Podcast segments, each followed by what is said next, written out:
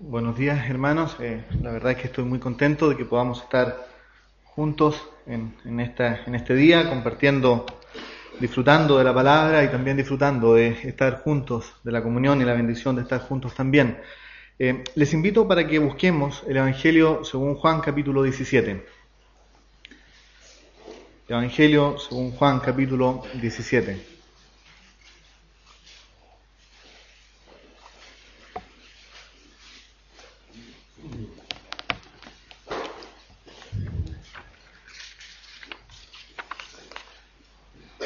Para, para nosotros, si, si, hay un momento eh, de comunión, si hay un momento de intimidad, si hay un momento eh, en que estamos de manera más transparente quizás frente, frente a nuestro Dios y frente a nosotros mismos, es la oración. Es probablemente una de las tareas pendientes que, que, que más fallamos durante nuestra vida cristiana pero es un momento de intimidad única, es un momento de comunión, de, de estar en la presencia de nuestro Dios con, con nuestra gratitud, con nuestras expectativas, con nuestras necesidades, con nuestra adoración, con nuestra alabanza a aquel que es completamente admirable, alabable, adorable, nuestro bendito Dios. Y durante el paso del Señor Jesucristo por la tierra, Él también oró. Hace poco leía alguien que se preguntaba por qué oraba el Señor Jesucristo si Él es Dios. Eh, no hubo una respuesta muy acabada y la verdad que yo tampoco la tengo de manera tan acabada, pero, pero sí podemos ver eh, a lo largo de los evangelios cómo el Señor Jesucristo pasaba mucho tiempo en oración. Se dice que Él se levantaba temprano aún siendo de noche y se apartaba a orar. Tenemos frases de algunas oraciones del Señor Jesucristo, tenemos una, una enseñanza, un modelo de cómo, de cómo orar, pero aquí en el capítulo 17 de Juan tenemos probablemente la, la, más larga oración del Señor Jesucristo. Tenemos eh, retratada, escrita, eh, revelada a nosotros la oración más larga que el Señor Jesucristo, o, o, la oración más larga revelada a nosotros de las que nuestro Señor Jesucristo pudo hacer. Una oración realmente maravillosa. Eh, yo he estado con ella este último tiempo y, la verdad que contiene riquezas inagotables esta oración del Señor Jesucristo. Por tiempo eh, no podemos verla completa, pero vamos a, estar en una parte de ella. Hay quienes dividen esta oración del Señor Jesucristo en dos partes, en dos grandes partes. Primero, una oración que tiene que ver con Él, del versículo 1 al versículo 5. Y luego del versículo 6 hasta el final, una oración que tiene que ver con otros, principalmente sus discípulos. Y ahí también hay quienes hacen una segunda división en esta segunda parte, y del versículo 6 hasta el versículo eh, 18, 19 tendríamos la oración por sus discípulos, por los 11 que estaban con él allí en el aposento alto. Y desde el versículo 20 en adelante, 19, 20 en adelante, tendríamos la oración también por nosotros. El Señor Jesucristo orando por mí, orando por usted, hermano, orando por nosotros. Vamos a estar en esta, en esta parte, en esta, en esta mañana, en la primera parte de la oración, del versículo 1 al versículo 5, el Señor Jesucristo orando con relación a Él mismo. Y quiero, hermano, que podamos eh, mirar, contemplar, disfrutar y meditar también en algunos aspectos que esta parte de la oración del Señor Jesucristo tiene para nosotros. Versículo 1. Estas cosas habló Jesús y levantando los ojos al cielo dijo, Padre, la hora ha llegado. Glorifica a tu Hijo para que también tu Hijo te glorifique a ti, como le has dado potestad sobre toda carne, para que dé vida eterna a todos los que le diste. Y esta es la vida eterna, que te conozcan a ti, el único Dios verdadero, y a Jesucristo, a quien has enviado. Yo te he glorificado en la tierra He acabado la obra que me diste que hiciese. Ahora pues, Padre, glorifícame tú para contigo, con aquella gloria que tuve contigo antes que el mundo fuese. Hasta aquí la lectura en la palabra de nuestro Dios. Siempre confiamos y rogamos que Él bendiga su palabra en nuestros corazones. Decía, hermanos, que esta primera parte, estos primeros cinco versículos, tienen que ver con una petición del Señor Jesucristo, con, con algunos aspectos ligados a Él. Todavía no aparecemos nosotros, en el versículo 6 van a aparecer los hombres que del mundo me diste. Creemos que es principalmente sus discípulos, los once que estaban con él. En el versículo 20, eh, más no ruego solamente por esto, sino también por los que han de creer en mí, por la palabra de ellos. Y aparecemos todos nosotros. los que a lo largo de la historia hemos ido componiendo la iglesia, hemos ido creyendo en la palabra, en el Evangelio de nuestro Señor Jesucristo. Pero esta primera parte no están los discípulos, no estamos nosotros, está el Señor Jesucristo hablando con el Padre, pidiendo por cosas que, que, le atañen a Él, en esta, en esta conversación intratrinitaria, si lo podemos decir de alguna manera, en esta, en esta oración íntima del Hijo con el Padre. Fíjese que el versículo 1 dice, estas cosas habló Jesús. ¿Cuáles cosas? Principalmente el capítulo 14, 15 y 16 de Juan, parte del 13 quizás también. una parte de este Evangelio donde se nos retrata principalmente una entrega de consuelo. Principalmente una entrega de consuelo. Hay mucho. Está la promesa del Espíritu Santo. Está la promesa de que Él ha vencido al mundo. Está eh, varias promesas y, y, muchos aspectos también teológicos profundos en esta entrega del Señor Jesucristo. Pero principalmente, si tuviésemos que resumirlo de alguna manera, hay consuelo. Hay 11 personas, 11 discípulos que han recibido una noticia realmente horrorosa para ellos. Ellos han dejado todo por estar con su Señor. Y el Señor Jesucristo, por primera vez, cuando Judas se para, en el versículo, en el capítulo 13, les dice, ahora es glorificado el Hijo del Hombre y Dios es glorificado en él. Si Dios es glorificado en él, Dios también le glorificará en sí mismo y enseguida le glorificará. Fíjese que cuando habla con sus discípulos, la expectativa del Señor Jesucristo respecto de la cruz es de gloria. Y lo vamos a ver en la oración. Él mira la cruz del Calvario como un momento de gloria. La misma cruz que para el hombre es horrorosa, la misma cruz que para el hombre es motivo de vergüenza, la misma cruz que para para los romanos no podía ser nombrada en una mesa porque hubiese sido causa de, mala educación. Para el Señor Jesucristo es gloria. Y ahí les dice el Señor Jesucristo, hijitos, aún estaré con vosotros un poco, me buscaréis, pero como dije a los judíos, así os digo ahora a vosotros, a donde yo voy, vosotros no podéis ir. Esta noticia impactó profundamente a los discípulos. Esta noticia impactó profundamente a aquellos once hombres que estaban con él. Le va a dar una, ordenanza, un mandamiento nuevo os doy. Pero Pedro inmediatamente, apenas se acaba ese mandamiento, le dice, Señor, ¿a dónde vas? Da la sensación que ni siquiera escucha el mandamiento nuevo. Da la sensación que, que, no se preocupa por este nuevo mandamiento que el Señor le está dejando, sino que está pegado con lo que el Señor Jesucristo le acababa de decir, que no puede ir con él. Y el capítulo 14 de Juan comienza, no se turbe vuestro corazón. Qué palabra más, más fuerte. El Señor la había usado de sí mismo. Mi alma está turbada, dijo el Señor en el capítulo 12. Es, es, eso es horror, es ansiedad profunda. Y ahora le dice a los discípulos, no se turbe vuestro corazón. Están horrorizados. Estos hombres no podían estar sin su Señor. No, no, no, no, no se veían sin Él. Y están horrorizados. Y el Señor Jesucristo, principalmente digo, los consuela en aquellos tres capítulos. Y termina aquella parte, versículo 33 del capítulo 16, estas cosas os he hablado para que en mí tengáis paz. Qué consuelo más grande. No, no, no, no hay otro, otro, otro consuelo que este. Estas cosas os he hablado para que en mí tengáis paz. En el mundo tendréis aflicción, pero confiad, yo he vencido al mundo. Y cierra estas palabras que comienza el versículo, el capítulo 17, estas cosas habló Jesús y levantando los ojos al cielo dijo, Padre. Termina de dar consuelo a los suyos, termina con aquel tremendo pasaje del capítulo 33, del versículo 33, y comienza una oración. Padre, Abba, Abba. Qué unión más íntima, qué unión más llena de amor del Hijo y el Padre, de quien él más adelante va a decir, uno somos, Abba. Solo él podía decirle, Abba. En aquel tiempo, una de las razones por las cuales los judíos van a, van a acusarlo para llevarlo a la cruz es que él se había hecho hijo de Dios y asimismo se hacía Dios. Y el Señor está orando y le dice, Abba, Padre, Padre. Es una intimidad profunda, hermanos. Y cuando tenemos la posibilidad de mirar esta intimidad, estamos frente a mucha gloria. Estamos frente a una conversación, como decía al principio, intertrinitaria. Es el Hijo y el Padre hablando. Es la última oración del Señor Jesucristo revelada a nosotros. Y él comienza diciendo, Padre, Padre, la hora ha llegado. Esta oración va a, estar con expectativas de la cruz. ¿Cuál es esta hora? Sin duda es la cruz del Calvario.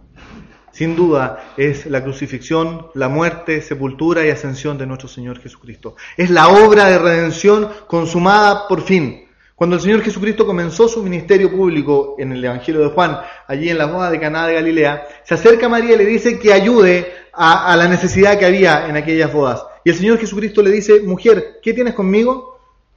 Mi hora no ha llegado. Durante muchas partes del Evangelio vamos a encontrar al Señor Jesucristo diciendo, mi hora no ha llegado.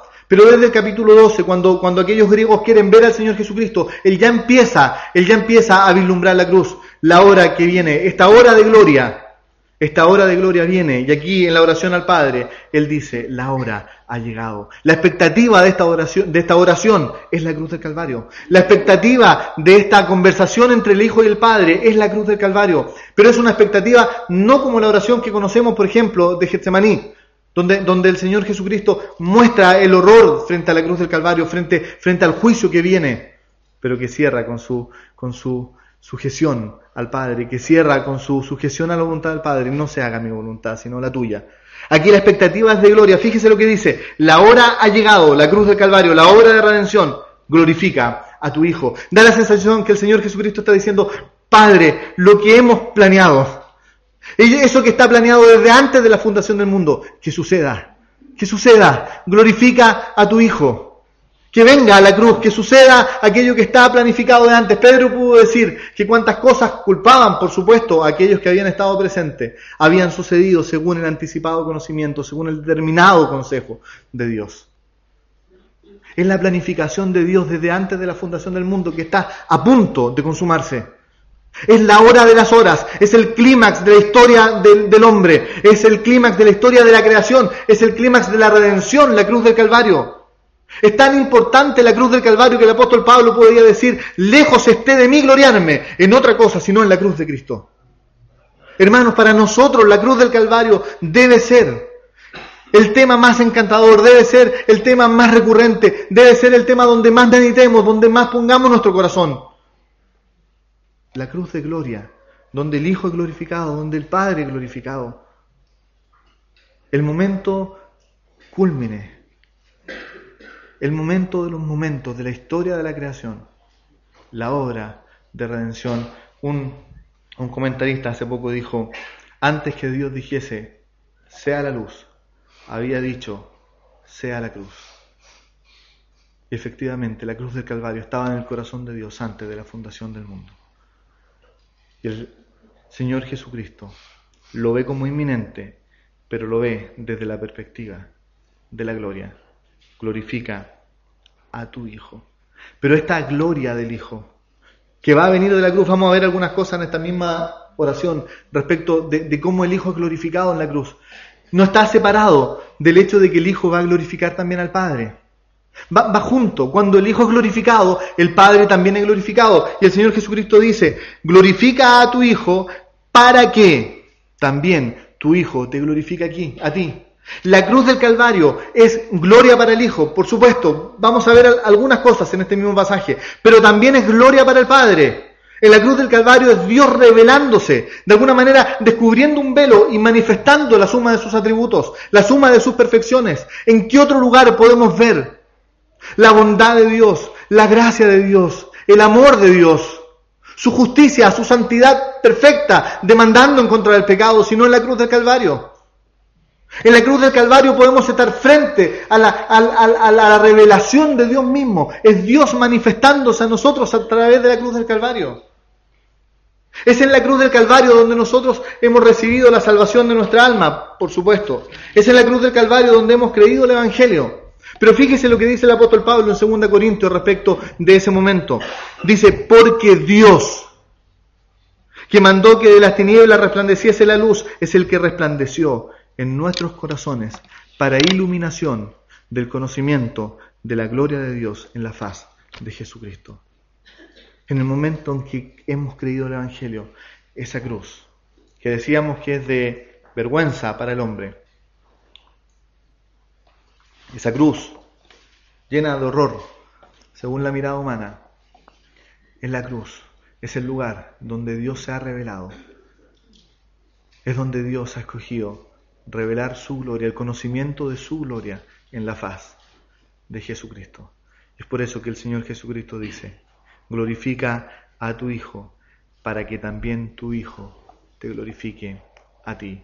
Están siempre unidas la gloria del Hijo con la gloria del Padre. Filipenses, cuando nos retrata la kenosis, la, la, entrega del Señor Jesucristo, comienza el capítulo 2, versículo 9 y dice, por lo cual Dios también lo exaltó hasta lo sumo y le dio un nombre que sobre todo nombre, para que en el nombre de Jesús se doble toda rodilla de los que están en los cielos, en la tierra y debajo de la tierra, y toda lengua confiese que Jesucristo es el Señor. Y ahí vemos gloria para el Hijo, es exaltado hasta lo sumo, recibe un nombre que sobre todo otro nombre, vendrá el momento en que no habrá rodilla, que no se doble frente a Él, vendrá el momento en que no habrá lengua, por muy agnóstico o muy ateo que haya dicho ser en este mundo, que no tenga que confesarle a Él como Señor. Eso es gloria para el Hijo. Pero ¿cómo termina el pasaje? Para gloria de Dios Padre. Cuando hay gloria en el Hijo, cuando el Hijo es glorificado, el Padre también es glorificado. Padre, la hora ha llegado. Glorifica a tu Hijo para que tu Hijo también te glorifique a ti. En el versículo 2 tenemos, tenemos parte de aquella gloria con que el Hijo fue glorificado. Versículo 2 dice, como le has dado potestad sobre toda carne. El, Hijo recibió de parte del Padre toda potestad. El Hijo recibió de, parte del Padre una, una potestad, un poder. Al comenzar el Evangelio, en el capítulo 3, versículo 35, dice el Padre, ama al Hijo y todas las cosas ha entregado en sus manos. Por medio de la cruz el Señor Jesucristo ha de ser glorificado porque recibe poder. Él, recibe poder. Y en este contexto, principalmente, es poder para dar vida eterna. Versículo 2, para que dé vida eterna. Pero dando vida eterna, también es glorificado el Padre.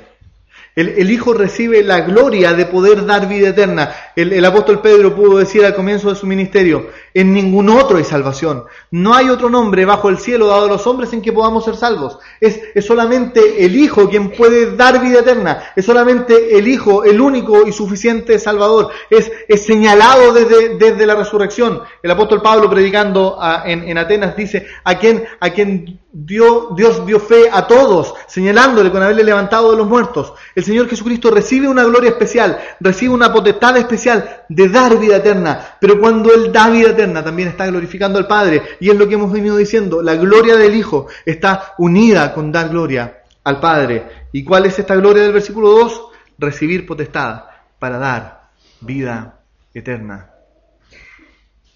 Porque es glorioso el Hijo en cada una de nuestras vidas, porque Él y solo Él fue quien nos ha dado vida eterna. No hay salvación en ningún otro lugar, en ninguna otra persona, sino en el Hijo, que fue a la cruz, murió en la cruz, fue sepultado, pero resucitó al tercer día.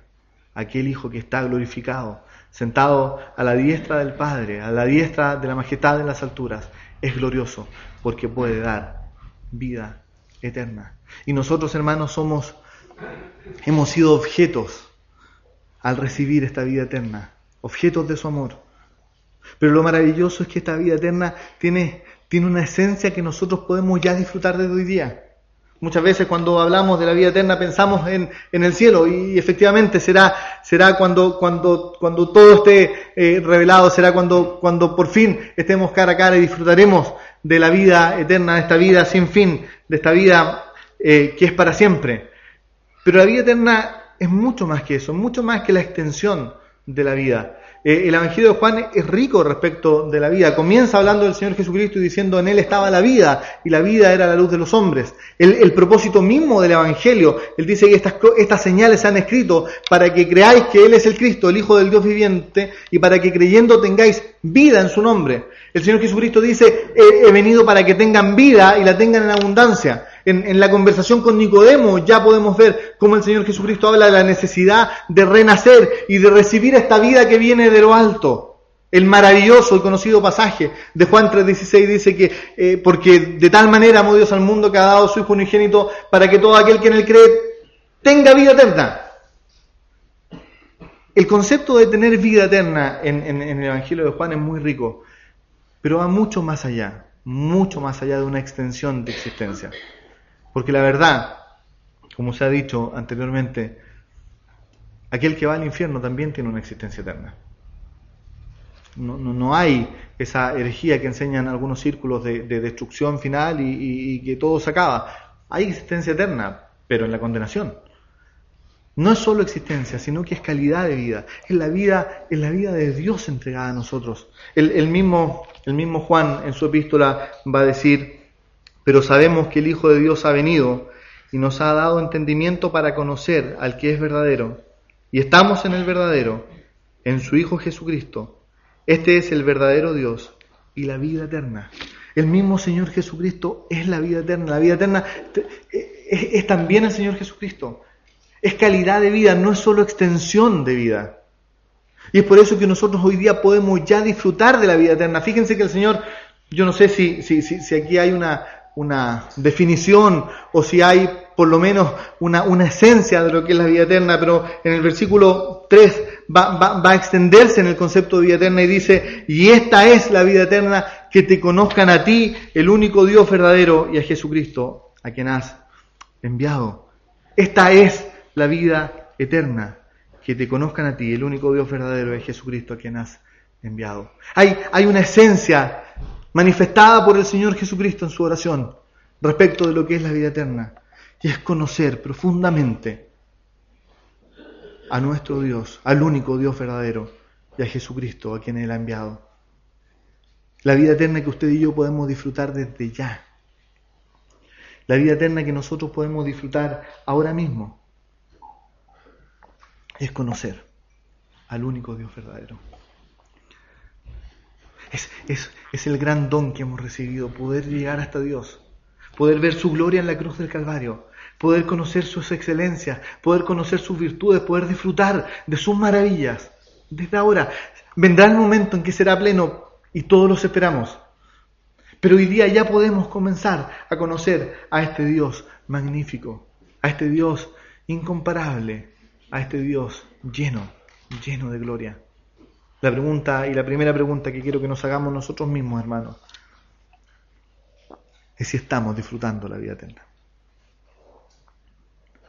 Si estamos creciendo en el conocimiento de este Dios maravilloso. Si es el gran tema en nuestras vidas. Si es el gran deseo en nuestras vidas. Este Dios lleno de virtudes. Este Dios que, que es la fuente, la fuente inagotable de todo gozo. El salmista decía, una cosa he demandado, una cosa, estar todos los días contemplando su hermosura. La pregunta es, ¿estamos contemplando su hermosura? ¿Es, su hermosura nuestro deleite? ¿O el mundo se ha transformado en nuestro deleite? ¿Lo que podemos conseguir en el mundo? Lo que podemos avanzar en el mundo, porque el mundo lógicamente que da deleites, eso no, no hay duda. El tema es si nos hemos dado cuenta como Moisés que son deleites temporales del pecado, incomparables con la hermosura de nuestro Dios. Ahora, cuando la escritura dice que te conozcan a ti, lógicamente este, este conocer no, no, no es solo un conocimiento intelectual, lo comprende. Eh, eh, para conocer a Dios es necesario que, tengamos un estudio profundo de Él, un estudio serio de Él. Es necesario un esfuerzo en estudiar las escrituras, en profundizar en ellas y poder ver más y más de lo que Dios ha revelado en ellas. Comprende un, estudio profundo de las escrituras, comprende nuestra capacidad intelectual de, amarle con toda nuestra mente y de ocuparnos con todas nuestras fuerzas en conocerlo más, en conocer más de su doctrina, en conocer más de su, de su palabra. Pero no es solo eso. En la escritura el conocimiento nunca ha sido solo intelectual. Siempre va más allá y va a un conocimiento de una relación íntima, de una relación de amor, cuando, cuando la escritura habla de la relación marital, por ejemplo, y de la unión más íntima del marido con, con su mujer, dice conocer. Y Adán conoció a su mujer. De José dice que aún no había conocido a María. La conocía intelectualmente, lógico, lógico, si estaba planeando un matrimonio. La conocía perfectamente quizás, pero no estaba ese conocimiento íntimo. Dios le dice a su pueblo Israel, a vosotros Solo vosotros os he conocido de todas las familias de la tierra. Dios es un Dios omnisciente, conoce completamente a todos los hombres. A las estrellas las llama por nombre. Pero Israel era su especial tesoro y había una relación íntima, profunda de amor con Dios. El conocimiento parte en lo intelectual, parte en, nuestra, en nuestro esfuerzo de inquirir, como, como, como Josué. Nunca se apartará de tu boca este libro de la ley, sino que de día y de noche meditarás en él. Como Esdras, que había, había preparado su corazón para inquirir la ley de Jehová. Es un estudio profundo, es escudriñar las escrituras, como el Señor Jesucristo dijo, pero va mucho más allá. Va al amor. El, el, el aquel conocido eh, aquella conocida frase que recitaban los judíos por lo menos dos veces al día, que enseñaban a sus hijos en la mesa, es, oye Israel, Jehová nuestro Dios, Jehová uno es. Fíjense qué parecido a cómo el Señor Jesucristo describe la vida eterna, que te conozcan a ti al único Dios verdadero. Y Dios se revela como el único, siempre. al judío a través del Shema, el único Dios, Jehová, tu Dios, Jehová, uno es. A nosotros como el único Dios verdadero y a Jesucristo a quien has enviado. Pero en ambos casos es necesario la segunda parte del Shema. Y amarás a Jehová tu Dios con todo tu corazón, con toda tu alma y con todas tus fuerzas. El conocimiento incluye el amor, el deseo, la satisfacción en nuestro Dios.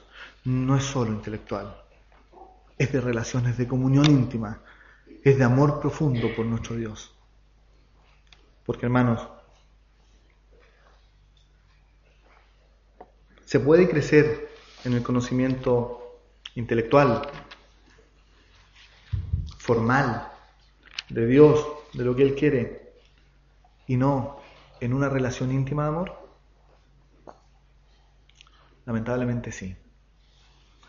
En la escritura tenemos una iglesia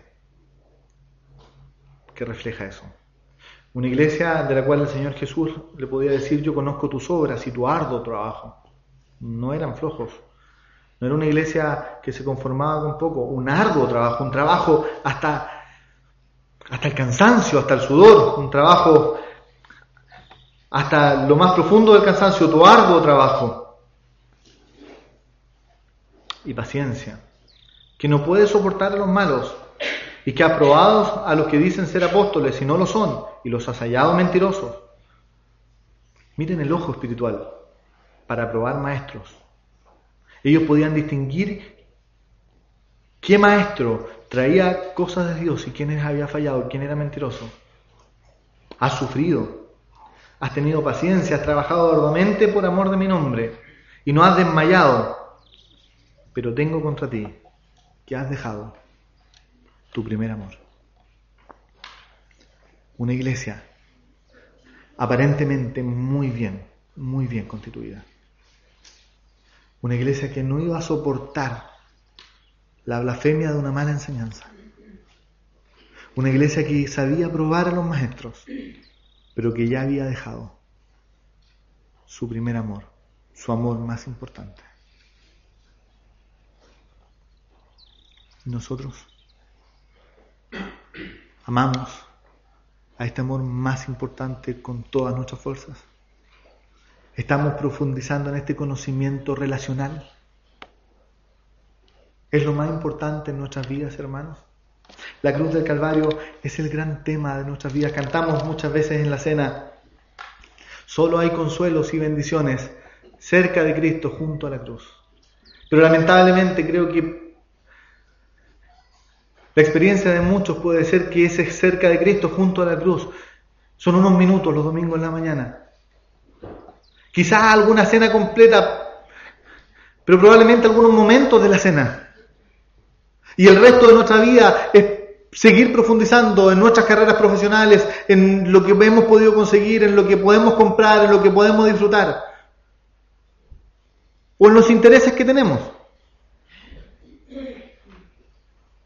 Quizá cuánto de nosotros leemos más el diario de lo que estudiamos las escrituras.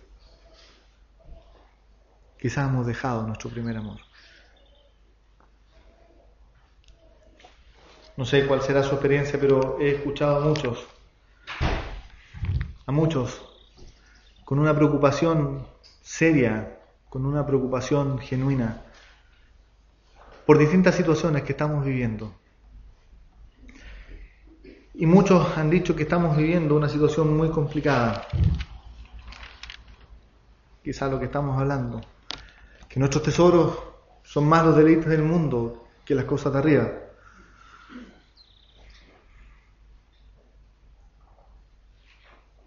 La pregunta es, ¿cuál es la solución?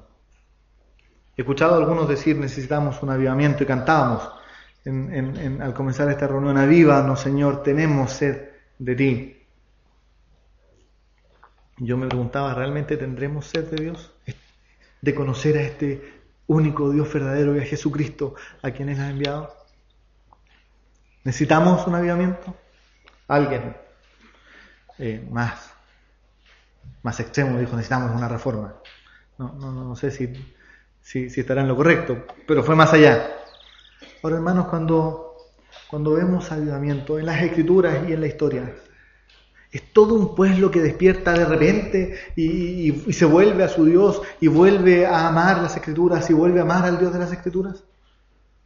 ¿Sabes que generalmente hay individuos, hay, hay, hay personas, hombres y mujeres, que hacen un cambio primero en sus vidas y que van contagiando al resto? hombres y mujeres que, se paran frente al pueblo.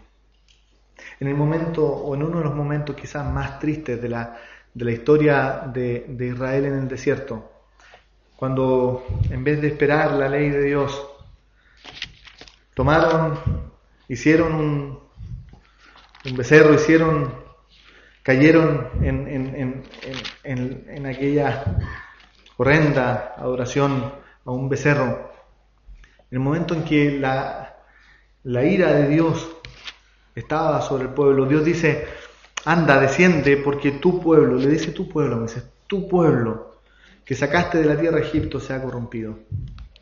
Pronto se han apartado del camino que yo les mandé, se han hecho un becerro de fundición, lo han adorado y han ofrecido sacrificios. Y han dicho, Israel, estos son tus dioses que te sacaron de la tierra de Egipto. Dijo más Jehová a Moisés, yo he visto a este pueblo que por cierto es pueblo de dura cerviz. Ahora déjame que se encienda mi ira sobre ellos y los consuma, y de ti haré una nación grande. Hubo un hombre que estuvo dispuesto a ser un intercesor entre el pueblo y Dios. Y Moisés dice, no, este es tu pueblo, tú lo sacaste de la tierra de Egipto, tu nombre está en juego. Después Dios le va a decir, bueno, toma este pueblo, Llévalo, le daré la tierra que he prometido, pero mi presencia no va a ir contigo. Y nuevamente Moisés se para y dice, no, si, si tu presencia no va conmigo, no nos saques de aquí. No, no nos moveremos si no es con tu presencia, si no es con tu aprobación, si no es con tu nombre, con tu gloria. ¿Y sabe cómo termina esa, esa oración de Moisés con Dios, esa, esa intercesión de Moisés con Dios? termina con Moisés pidiéndole a Dios que le muestre su gloria. Cuando un hombre se para y quiere hacer un cambio en su vida, el deseo más profundo es, muéstrame tu gloria, te ruego que me muestres tu gloria. Disfrutar de esta vida eterna. Mi pregunta, hermanos, ¿qué pasará con nuestras vidas? Vamos a seguir mirando para el lado y diciendo, sí, está, tú, está muy difícil, las cosas han cambiado. Ya no vienen inconversos los domingos en la tarde. Ya no es el mismo celo que antes, ya no, no, no hay los mismos deseos. Y vamos a buscar a quién culpar. Bueno, los ancianos, yo creo que los ancianos, quizás sí, quizás aquellos que estén por delante tienen más responsabilidad, pero, pero ¿qué vamos a hacer nosotros con nuestra vida frente a Dios? Fíjese en Ezequiel que, entre paréntesis, varias veces Dios dice, y sabrán que yo soy Jehová, y sabrán que habla mucho del conocimiento de Dios, parte, parte dando una revelación de Dios. En Ezequiel hay, un pasaje que me conmueve porque es Dios hablando al pueblo y dice, y busqué entre ellos hombre que hiciese vallado y que se pusiese en la brecha delante de mí a favor de la tierra, para que yo no la destruyese, y no lo hallé. En el tiempo del desierto hubo un hombre, Moisés, comprometido con el pueblo, pero profundamente deseoso de la gloria de Dios. En aquel tiempo, Dios tiene que decir, no lo hallé. ¿Y en nuestro tiempo, hermano? ¿Habrá un hombre? ¿Habrá uno de nosotros que se ponga en la brecha, que quiera buscar la gloria de Dios, que desee profundamente la gloria de Dios? Que comencemos desde ya a disfrutar de esta vida eterna. Que comencemos de ya a glorificar a Dios en nuestras vidas, estando profundamente satisfechos en Él. Alguien dijo que el fin último del hombre es contemplar la gloria de Dios y ser feliz en Él. Otro escritor dijo que Dios es más glorificado en nuestras vidas cuanto más satisfechos estamos en Él. Busquemos la gloria de Dios en la faz de Jesucristo. Busquemos más la gloria de Dios en la cruz del Calvario. Busquemos ser llenos de esa gloria, disfrutándola, para así poder ser aquellos hombres que se levanten en favor del pueblo, que se levanten para glorificar a Dios en sus vidas. Que Él nos bendiga su palabra.